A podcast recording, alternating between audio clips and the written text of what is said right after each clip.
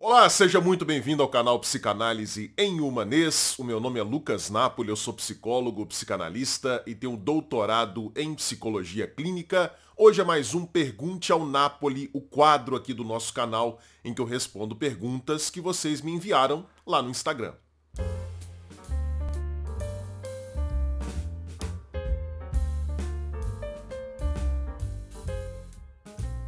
Primeira pergunta, por que temos repulsa de certos pacientes barra casos que acompanhamos? Olha, o termo repulsa me chama atenção porque eu não diria que eu já senti repulsa por algum paciente que eu tenha atendido. Talvez com esse termo você esteja se referindo a qualquer tipo de incômodo ou um tipo de reação de mal-estar que você pode experimentar quando está atendendo determinados pacientes o que levaria você de repente a não querer atender aquela pessoa ou ter algum tipo de resistência a atendê-la, de repente ficar até meio desanimado no dia em que você tem que atender aquele sujeito. Existem certos comportamentos que costumam aparecer na clínica que são objetivamente incômodos para o terapeuta. Por exemplo, o paciente que fala muito pouco, paciente muito silencioso, isso tende a gerar um incômodo natural em qualquer terapeuta.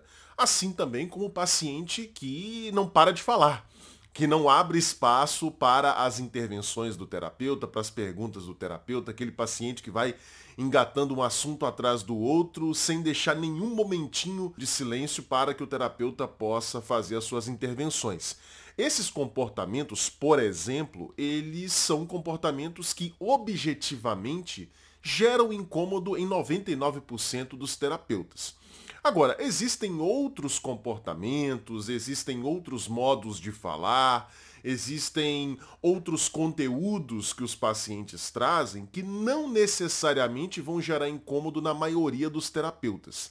Aí nesse caso, eu acho que a pergunta que você deve se fazer é: o incômodo que eu sinto, essa repulsa, como você falou, tem a ver com algum comportamento que objetivamente é incômodo? Acho que qualquer terapeuta que estivesse no meu lugar se sentiria incomodado atendendo esse paciente?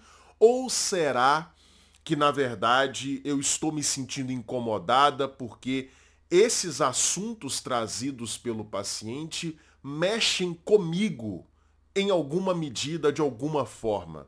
Será que de repente aquelas questões trazidas por aquele paciente têm a ver com as minhas próprias questões? Eu acho que é a reflexão que você tem que fazer, que você pode trabalhar na sua análise pessoal, você pode trabalhar na supervisão, mas um ponto fundamental que eu gostaria de deixar assinalado aqui é que se essa repulsa, esse incômodo que você sente, esse mal-estar, for muito grande, for muito intenso, cabe a possibilidade de você encaminhar esse paciente para outra pessoa. Porque de repente você vai ali ficar com aquele sujeito durante um bom tempo sentindo esse mal-estar constante e por conta desse mal-estar você pode não conseguir ajudá-lo da maneira como você deveria. Então, se essa repulsa, esse incômodo, esse mal-estar for muito grande, o ideal é que você encaminhe esse paciente para algum colega.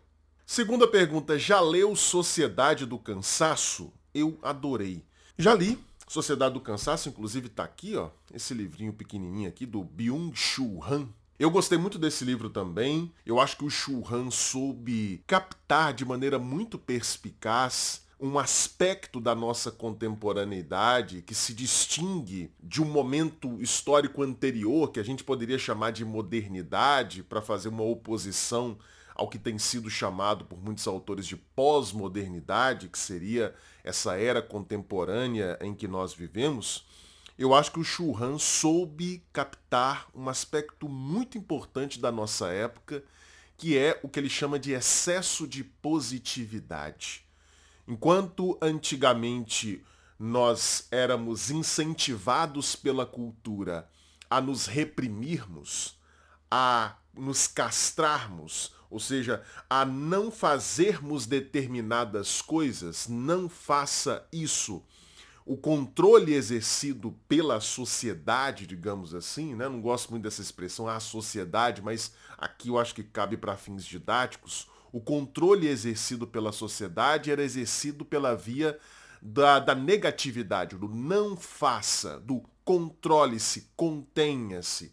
Ao passo que, atualmente, ao invés desse imperativo de repressão, você tem o imperativo da ação.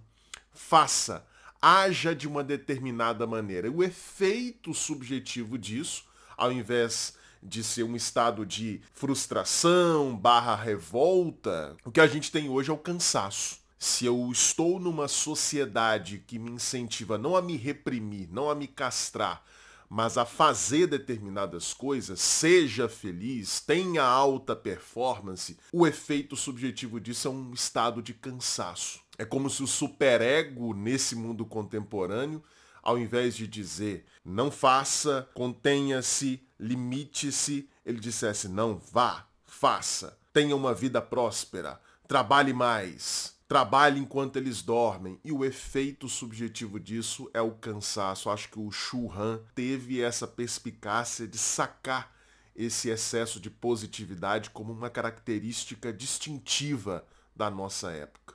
Terceira pergunta, ejaculação precoce. A pessoa colocou apenas isso não fez nenhuma pergunta elaborada, só colocou esse tema ejaculação precoce, então eu suponho que a pessoa está pedindo para que eu fale a respeito desse sintoma que está presente na vida de muitos homens. Muitos homens se queixam aos seus urologistas e também aos seus terapeutas de ejaculação precoce. As causas psicogênicas da ejaculação precoce, ou seja, o que, que está por trás psicologicamente desse sintoma, é muito difícil a gente saber sem conhecer o caso. Cada caso é um caso. Né? O, o tipo de fantasia, o tipo de defesa, o tipo de conflito inconsciente que pode estar em jogo numa pessoa que padece de ejaculação precoce é singular, depende de cada caso, depende da história de vida do sujeito.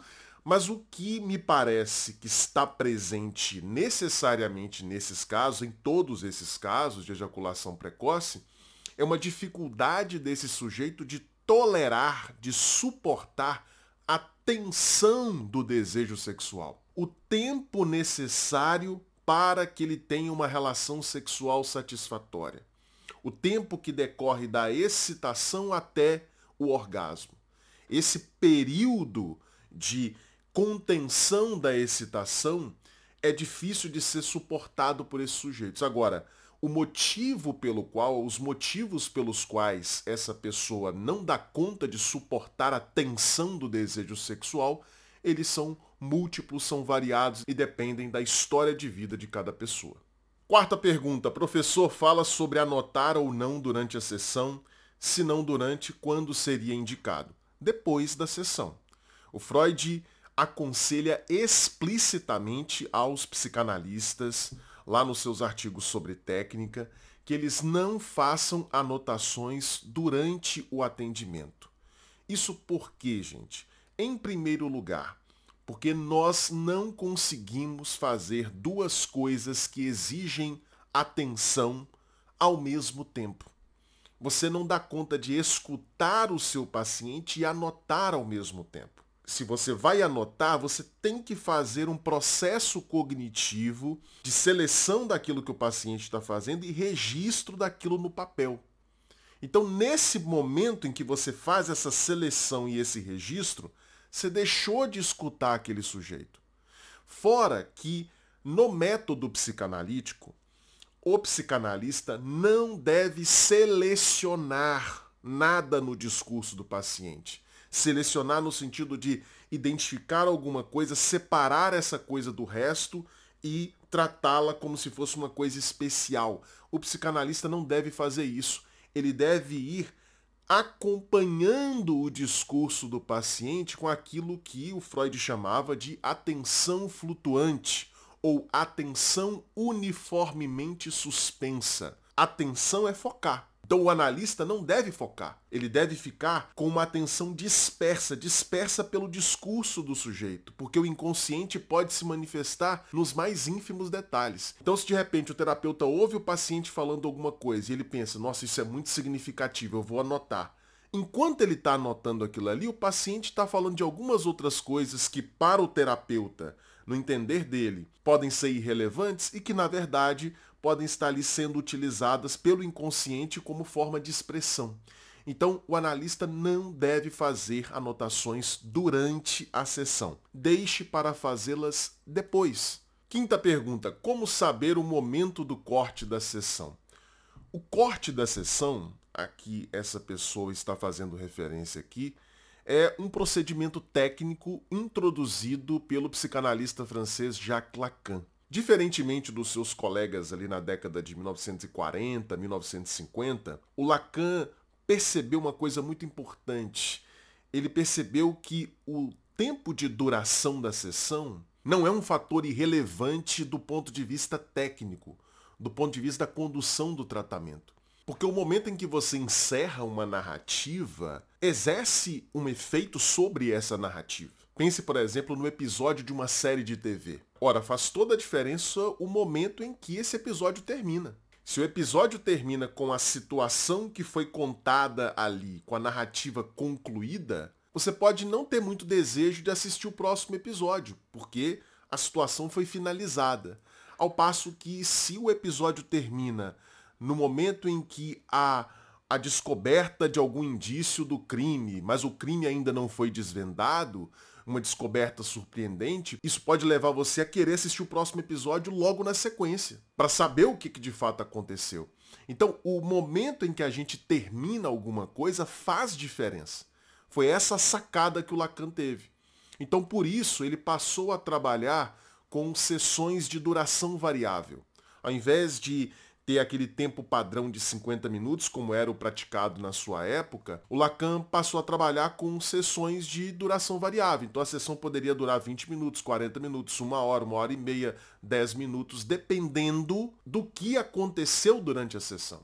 E aí, qual vai ser o critério utilizado pelo analista para fazer o corte, ou seja, para interromper a sessão? Quando o analista sabe que ele deve encerrar aquela sessão? Não existe um parâmetro teórico absoluto no qual a gente possa se basear. A coisa vai depender muito mais do seu feeling, do seu tato, de sacar que naquele momento é muito importante que o paciente não tenha a oportunidade de continuar falando. É muito importante que ele saia do consultório com aquela última palavra com aquilo que foi dito, seja por ele, seja pelo analista, com aquilo que foi dito no final. É importante que ele saia dali pensando sobre aquilo. Por que, que nesses casos é importante encerrar? Para que o paciente não tenha a oportunidade de relativizar aquilo que ele falou ou aquilo que o analista falou. Se você permite que a sessão continue para além daquele ponto que você achou muito significativo, pode acontecer dele falar: "Ah, mas eu acho que não é muito bem isso não" e continuar falando sobre outras coisas. Aí você perde a oportunidade de dar peso para aquilo que o paciente falou ou para aquilo que você falou. Então o critério é esse. Percebeu algo muito significativo que você considera que o paciente precisa pensar a respeito daquilo, precisa olhar para aquilo com mais atenção, esse é o momento do corte. Lembrando sempre que, do meu ponto de vista, não se deve fazer sessões muito curtas. Eu já falei sobre isso aqui em outros vídeos. Do meu ponto de vista, eu acho que a sessão sempre tem que ter uma duração suficientemente boa, mas ela deve de fato ser encerrada não por conta do tempo do relógio, mas em função daquilo que foi dito pelo paciente ou daquilo que foi dito pelo analista. Acho que a gente pode encontrar esse meio termo entre as sessões de duração variável do Lacan e a perspectiva de outros analistas que encaram o tempo da sessão como tendo um papel também de oferecer suporte, cuidado para o paciente. A gente oferece um tempo suficientemente bom, mas na hora de encerrar, ao invés de encerrar porque chegou nos 40 minutos, 45 ou 50, você encerra aproveitando alguma coisa que o paciente falou ou alguma coisa que você como analista falou. Sexta pergunta, o que pensa sobre o setembro amarelo? Bom, talvez a minha opinião aqui possa ser bastante polêmica porque eu tenho um ponto de vista, é a minha opinião, tá, gente? Você pode ter a sua opinião divergente da minha, mas a minha opinião é esta. Eu entendo que essa campanha, ela mais prejudica, ela mais atrapalha do que ajuda. Eu particularmente não concordo com uma campanha que traz como mensagem supostamente a prevenção do suicídio.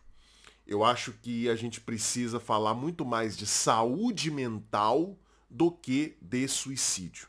Ah, Lucas, mas a gente precisa quebrar esse tabu do suicídio, etc. A gente precisa ir com muita calma nisso, gente. Sabe por quê? Não é por acaso que tradicionalmente a mídia evita publicar reportagens falando sobre casos de suicídio. Não é por acaso. O simples fato de você noticiar que uma determinada pessoa morreu porque ela cometeu suicídio, porque ela foi, tomou remédio, se enforcou, deu um tiro na cabeça, etc. O simples fato de você noticiar isso já pode servir como um gatilho. Eu sei que essa palavra está muito gasta, mas ela precisa ser utilizada aqui.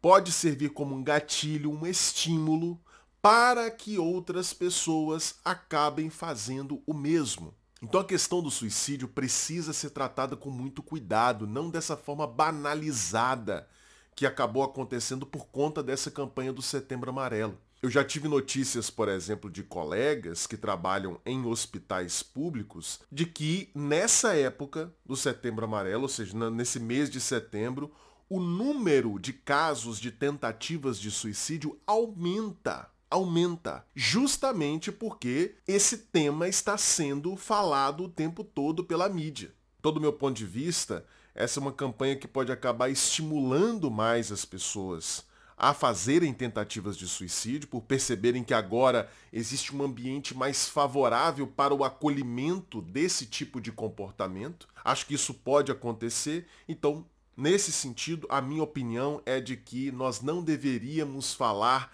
de prevenção do suicídio, nós deveríamos falar de saúde mental. A campanha deveria ser como nós podemos construir uma sociedade mais favorável à saúde mental. Que tipo de laços, de vínculos, de práticas nós precisamos realizar enquanto sociedade para evitar problemas de saúde mental, ou pelo menos para diminuir o papel dos fatores sociais no desenvolvimento de problemas emocionais. Acho que focar no suicídio mais atrapalha do que ajuda. O suicídio, no final das contas, é o desfecho de um processo muito maior, que é um processo de deterioração da saúde mental. Então a gente não deveria falar do desfecho, lá do final, do, do último passo. A gente deveria falar do que acontece antes. Então a campanha, em vez de ser o setembro amarelo de prevenção do suicídio, deveria ser uma campanha voltada para a saúde mental. Como nós podemos construir uma sociedade mais favorável à saúde mental. Sétima pergunta, terapia cognitiva e psicanálise, o que elas têm de diferente? Muitas coisas diferentes mas eu citaria aqui algumas diferenças muito importantes.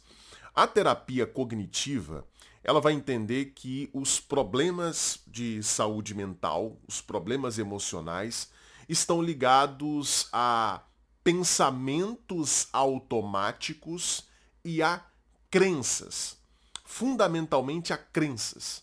Então, na terapia cognitiva, o terapeuta vai ajudar o seu paciente a pensar de uma forma diferente. Então, por exemplo, o paciente tem muito medo de falar em público. O que, que o terapeuta cognitivo vai fazer? Vai investigar quais são os pensamentos automáticos que aparecem na mente desse sujeito quando ele vai fazer apresentações em público e em que crenças estão fundamentados esses pensamentos automáticos. E aí qual vai ser o procedimento? O procedimento vai ser, junto com esse sujeito, ir atacando esses pensamentos automáticos e as crenças nas quais eles estão baseados. Atacando como? Mostrando que esses pensamentos e essas crenças não fazem sentido, não estão conectados com a realidade, não possuem evidências na realidade. Então, sei lá, o sujeito fala, por exemplo, para o terapeuta cognitivo dele. Ah, eu tenho medo de falar em público porque na minha cabeça vem o seguinte pensamento, as pessoas vão rir de mim. O que, que o terapeuta vai fazer? Ele vai tentar mostrar para esse sujeito, junto com ele, que esse pensamento, as pessoas vão rir de mim, não faz sentido, não tem apoio na realidade. Ou seja, no final das contas, o que a terapia cognitiva vai fazer é ajudar o sujeito a corrigir a maneira como ele pensa. Essa vai ser a proposta. Na psicanálise, a gente não vai trabalhar com essa ideia de que existe uma forma correta de pensar e uma forma incorreta. Existe uma forma de pensar que é adaptada à realidade, existe uma outra forma de pensar que não é adaptada à realidade. Do ponto de vista psicanalítico, a nossa relação com a realidade, ela é inevitavelmente sempre, sempre, sempre mediada por fantasias. Então o que o psicanalista vai ajudar o seu paciente a fazer não é a corrigir a sua maneira de pensar, é a reconhecer as fantasias que estão por trás da sua maneira de pensar, por exemplo, nesse caso, reconhecer essas fantasias, mas não para quebrá-las, não para mostrar, olha, isso é uma fantasia, não está de acordo com a realidade, mas para que o sujeito possa se apropriar dessa fantasia, porque ele não vai conseguir se livrar dela. Ele não vai conseguir desfazer essa fantasia da sua cabeça. Isso foi construído como uma forma de relação dele com o real. Então o que o psicanalista vai propor é que o paciente reconheça as suas fantasias, se aproprie delas e encontre formas mais saudáveis, mais criativas de lidar com essas fantasias na realidade. Então, por exemplo, esse sujeito que tem dificuldade para falar em público, ele pode ter uma fantasia exibicionista. Uma fantasia exibicionista da qual ele se defende da qual ele tem medo. O psicanalista vai ajudar esse sujeito, nesse caso, a reconhecer essa fantasia exibicionista, se apropriar dela e não se defendendo mais dessa fantasia, ele vai ficar livre para poder falar em público. A dificuldade de falar em público, na verdade, é uma inibição que esse sujeito criou para se proteger da fantasia. Se ele passa a lidar com essa fantasia de frente, encarando-a, se apropriando dela, ele não precisa mais se defender, logo ele não precisa mais da inibição. Então acho que eu expliquei aqui para você de forma geral algumas diferenças básicas aí entre a maneira como a terapia cognitiva compreende o adoecimento, a maneira como a psicanálise compreende e as formas de intervenção dessas duas práticas. Última pergunta, sou eu somente que não aguento mais esse debate se a psicanálise é ou não ciência? Eu também não aguento, não é só você não. Eu também não aguento mais esse debate. Já encheu o saco. As pessoas que falam que a psicanálise não é ciência, que é pseudociência, elas já foram absolutamente desmoralizadas no debate público pela reação de vários psicanalistas, inclusive de mim aqui, fiz um react aqui a live do Daniel Gontijo, em que ele falou algumas coisas lá sobre a psicanálise ser pseudocientífica. Esse pessoal já foi devidamente desmoralizado no debate público, então, do meu ponto de vista, essa questão está encerrada. Uma das perguntas desse Pergunte ao Napoli foi sobre o corte nas sessões e eu falei rapidamente aqui para você sobre as sessões de duração variável. Mas lá na Confraria Analítica tem uma aula só a respeito das sessões de duração variável, em que eu explico pormenorizadamente por que, que o Lacan propôs esse tipo de artifício técnico, qual é a fundamentação disso e como isso se desenrola no tratamento psicanalítico. Para ter acesso a essa aula, você precisa fazer parte da Confraria Analítica. A Confraria Analítica é a minha escola de formação teórica em psicanálise. Participando da Confraria Analítica, você ganha acesso a mais de 300 horas de aulas já disponíveis na nossa plataforma sobre teoria psicanalítica e mais, duas aulas novas toda semana. Uma aula ao vivo que acontece toda segunda-feira às 8 horas da noite. Essa aula fica gravada e uma aula gravada mais curta que é publicada toda sexta-feira. Para ter acesso a tudo isso, você não precisará investir milhares de reais como a gente vê em cursos por aí. Não, você vai pagar apenas uma mensalidade no valor de R$ 49,99. E se você preferir, você já pode fazer uma assinatura anual no valor de R$ 497. O link para você se tornar membro da confraria, se tornar meu aluno na nossa escola, é o primeiro link que vai estar tá aqui na descrição. E antes de terminar esse vídeo, deixa eu falar rapidinho para você sobre os meus dois e-books. O primeiro deles se chama O que um psicanalista faz, em que eu explico de maneira rápida, simples, didática o que acontece num consultório de psicanálise. E o segundo e-book se chama Psicanálise em Humanês, 16 conceitos psicanalíticos cruciais explicados de maneira fácil, clara e didática. Gente, esse segundo e-book é praticamente um mini curso de Introdução à Teoria Psicanalítica em formato de texto. Para ter acesso a esses dois livros digitais, é só clicar nos links que estarão aqui na descrição também. Bom, se você gostou desse vídeo, não deixe de dar o seu like, não deixe de se inscrever aqui no canal para não perder os próximos vídeos. Faça um comentário com sugestões de próximos vídeos e, claro, não deixe de compartilhar esse vídeo. Tenho certeza que alguma das perguntas aqui vai ser do interesse de alguém que você conhece. Então coloque aí em todos os seus grupos de WhatsApp, beleza? Nós nos encontramos então no próximo vídeo. Um grande abraço para você. Tchau, tchau.